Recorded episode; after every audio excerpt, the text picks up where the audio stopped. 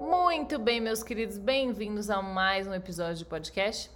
E continuando o nosso tema, né, de relacionamentos, parte 2 hoje no caso, eu venho começar com mais uma frase de impacto que eu tô gostando dessa estratégia para dar uma aprendida em vocês, que é a seguinte: a linguagem molda as nossas experiências. Essa frase é minha, meu sonho, mas óbvio que não. Essa frase é de Foucault, aliás, um cara super interessante de vocês estudarem se vocês quiserem, mas enfim. É, e por que, que eu tô falando de linguagem? Hum? Por que, que eu trouxe essa frase especificamente hoje? Porque eu tive um insight com uma pergunta que vocês fizeram no Instagram que dizia mais ou menos assim: Ah, eu quero voltar a me relacionar, tô solteira há X tempos, mas me sinto insegura por conta de outro relacionamento, medo de me machucar, enfim, algo nessa linha, nesse tipo. E aí, quando eu falei, vamos falar sobre isso, vocês ficaram super empolgados e felizes, então cá estamos. E aí a gente volta para nossa frase do início a linguagem molda as nossas experiências. E que raio que isso tem a ver com a pergunta, não é mesmo? Você pode estar se falando aí? Vamos entender uma coisa. A forma com a qual você conta uma história faz com que você experiencie essa história.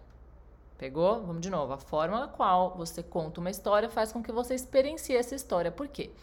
A história, gente, ela articula as nossas experiências, consequentemente, o significado que a gente dá para essas experiências.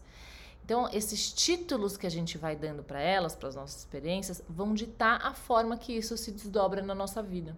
Quase como se isso fosse afetar a memória que a gente criou daquela situação. É assim que as crenças vão se formando na infância, por exemplo. A história que contamos tem poder sobre o que vivemos. E para a gente contar a história, a gente precisa do quê?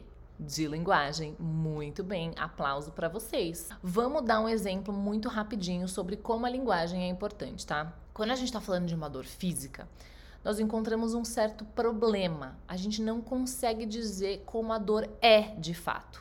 Nós só conseguimos dizer como a dor se parece. Se você tá com uma dor de cabeça, por exemplo, agora, nesse exato momento, sorry por você, eu dei dor de cabeça. Provavelmente você vai descrever assim: ah, tô com uma pontada aqui, tô com uma sensação de pressão ali. A gente tem uma sensação de, é isso que a gente consegue passar, mas exatamente o que é é muito improvável que você consiga dizer porque é você que tá sentindo ela, né, meu amor? E se isso é difícil de fazer com dor física, vocês imaginam o que é descrever uma dor emocional, não é mesmo?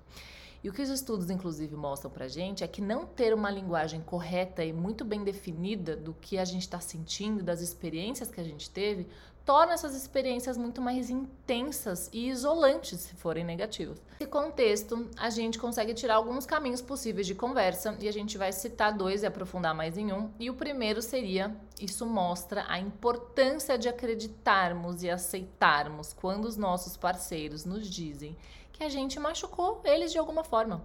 Porque por defesa, né, por até constrangimento muitas vezes, a nossa primeira, é, nosso primeiro contato ali com aquilo faz com que a gente tente invalidar essa dor que a gente causou, tente minimizar isso no outro. E isso não poderia ser pior estratégia quando a gente está falando de um relacionamento próspero.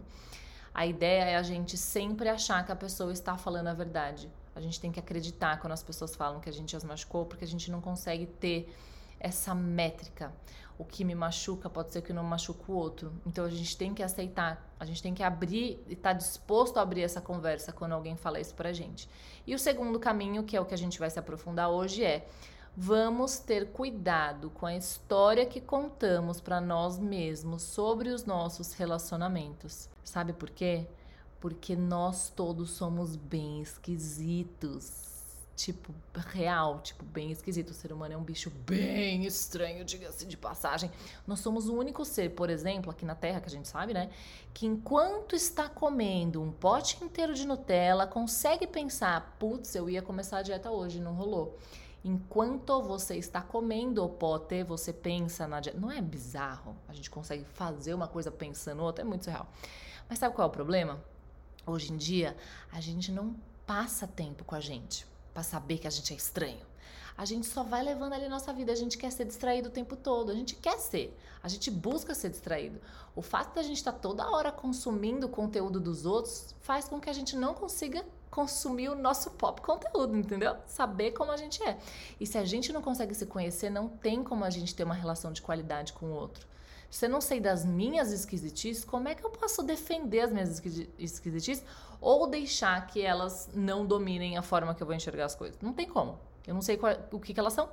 Se eu não me conheço, como é que eu posso me apresentar para o outro? Eu sou esquisito, ele também é esquisito. A gente precisa explicar nossas esquisitices um pouco. Mas temos atualmente né, essa ilusão de que quanto mais certa a pessoa for para mim, menos eu tenho que me explicar, menos eu precisarei dizer, ah, então eu me sinto assim quando você faz isso ou aquilo, ou eu pensei desse jeito. Isso não existe, gente. É apenas um desejo nosso que as pessoas adivinhem o que a gente está pensando e sentindo. É super romântico, ok, admito, mas assim, é catastrófico.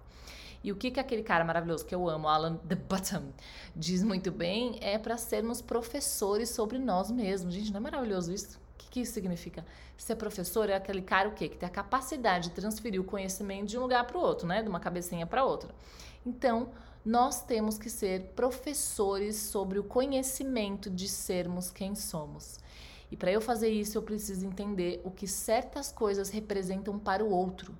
Isso é saber usar a linguagem seres humanos precisamos buscar sentido nas coisas. Não é à toa que a indústria do propósito cresceu, como você já sabe, né? Mexeu aí nesse ponto, nessa necessidade.